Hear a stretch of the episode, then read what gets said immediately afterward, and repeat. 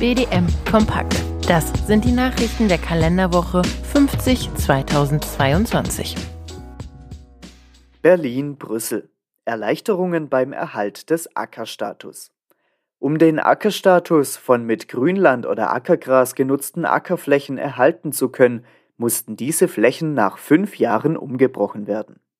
Mit dem Inkrafttreten der neuen gemeinsamen Agrarpolitik am 01.01.2023 gibt es für Grünlandflächen, die ab 2021 entstanden sind, deutliche Erleichterungen.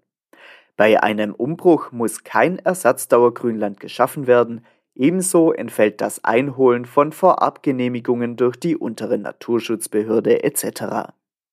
Notwendig ist noch eine Anzeige bei der zuständigen Behörde, zum Beispiel der Landwirtschaftskammer bzw. dem Landwirtschaftsamt.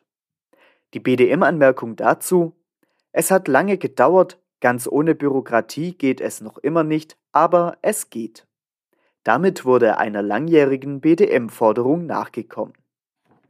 EU-Kommission gibt grünes Licht für nationale Strategiepläne. Mit der Genehmigung des niederländischen Strategieplanes, mittels dessen die EU-Mitgliedstaaten die Umsetzung der GAP 2023 vornehmen, tritt nun die Agrarreform am 01.01.2023 in Kraft. Mit der Antragstellung für 2023 verbunden sind die Einhaltung der Vorgaben der GLÖTZ sowie die sogenannte Ökoregelung. Fakt ist, die Höhe der zu beantragenden Agrargelder nimmt eher ab. Der bürokratische Aufwand sowie der Kontrollaufwand nimmt zu. Brüssel. GAP-Strategiepläne können bis zu achtmal geändert werden.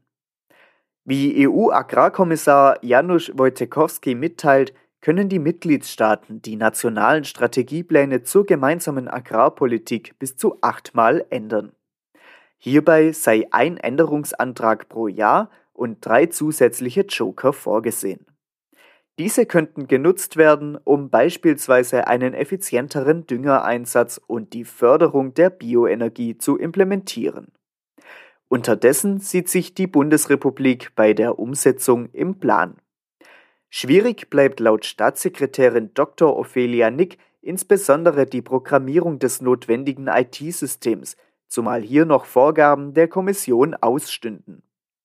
Als letzter Strategieplan wurde der niederländische erst in dieser Woche genehmigt.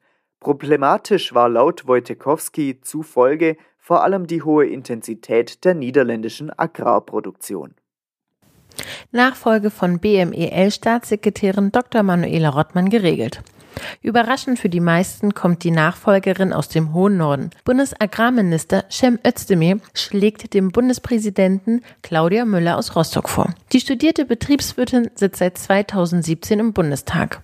Sie wirkte bisher im Verteidigungsausschuss mit und war Koordinatorin der Bundesregierung für maritime Wirtschaft und Tourismus. Düsseldorf. BDM-Landesteam Nordrhein-Westfalen spricht mit Ministerin Gorissen. Zu einem Gespräch mit der nordrhein-westfälischen Agrarministerin Silke Gorissen und den Agrarpolitikern der CDU-Landtagsfraktion traf sich das BDM-Landesteam in Düsseldorf. Im Zentrum des Gesprächs stand der Milchmarkt und die zunehmend düster werdenden Vorzeichen für diesen. Union fordert Ausnahme bei Düngeverordnung. CDU-CSU-Fraktion stellt einen Antrag für die Ausnahmemöglichkeiten für bestimmte landwirtschaftliche Betriebe zur Düngung in mit Nitrat belasteten Gebieten. Darin wird gefordert, dass die Bundesregierung umgehend ein Konzept vorlegt zur Verursachung gerechter Befreiung landwirtschaftlicher Betriebe, die nachweislich gewässerschonend wirtschaften. Das Konzept solle mit der EU-Kommission abgestimmt werden, um eine rechtssichere und schnelle Umsetzung zu ermöglichen. Der Vorschlag wurde am Donnerstag ohne Aussprache an den Ausschuss für Ernährung und Landwirtschaft überwiesen. Milchmarkt. Fast 80 Prozent der Milch gentechnikfrei. Nahezu vier von fünf Litern Milch in Deutschland werden gentechnikfrei hergestellt. Ein Segment, bei dem wir mit unserer Die faire Milch 2010 Vorreiter waren, denn vor zehn Jahren waren es erst fünf Prozent. Im Jahr 2021 wurden 74 Prozent der Milch in Deutschland nach dem ohne Gentechnik-Standard des VLOG hergestellt. Weitere 4,3 Prozent waren Biomilch, bei der genauso der Einsatz von gentechnisch verändertem Futter ausgeschlossen ist. Mehr Milch in den Niederlanden.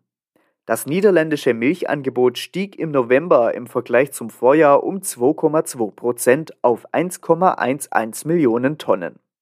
Die Gesamtmilchmenge für die ersten elf Monate dieses Jahres beträgt fast 12,6 Millionen Tonnen. Das sind über 0,6 Prozent mehr als im gleichen Zeitraum des Vorjahres. Erste Molkereien gehen runter.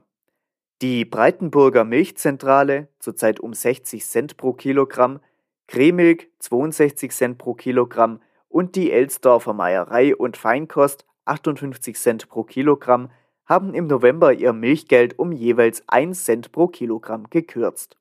Die Molkerei Ammerland reduzierte die Auszahlung im November um 0,5 Cent pro Kilogramm und liegt bei 63 Cent pro Kilogramm. Und zum Schluss nochmal ein Terminhinweis in eigener Sache. BDM-Symposium 2023 am Asam BDM-Symposium 2023 am Samstag, den 21. Januar im City Cube in Berlin. Freut euch nicht nur auf Weihnachten, sondern auch auf ein interessantes Programm und eine abwechslungsreiche Abendveranstaltung. Viele Kreisteams organisieren bereits wieder die gemeinsame Fahrt. Das war BDM Kompakt euer Bundesverband Deutscher Milchviehhalter.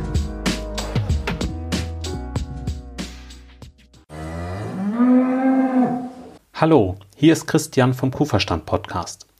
Die Hitze macht unseren Kühen schnell zu schaffen. Doch wann beginnt Hitzestress genau? Woran kannst du ihn erkennen? Und welche drei Säulen gibt es, um Hitzestress effektiv vorzubeugen? Über diese Themen spreche ich mit Elisabeth Zissler in der Kuhverstand Podcast Folge 132. Du findest Kuhverstand überall, wo es Podcasts gibt. Die Folge zum Hitzestress hat den Titel Wird Hitzestress unterschätzt? Viel Spaß beim Reinhören. Dein Christian Völkner.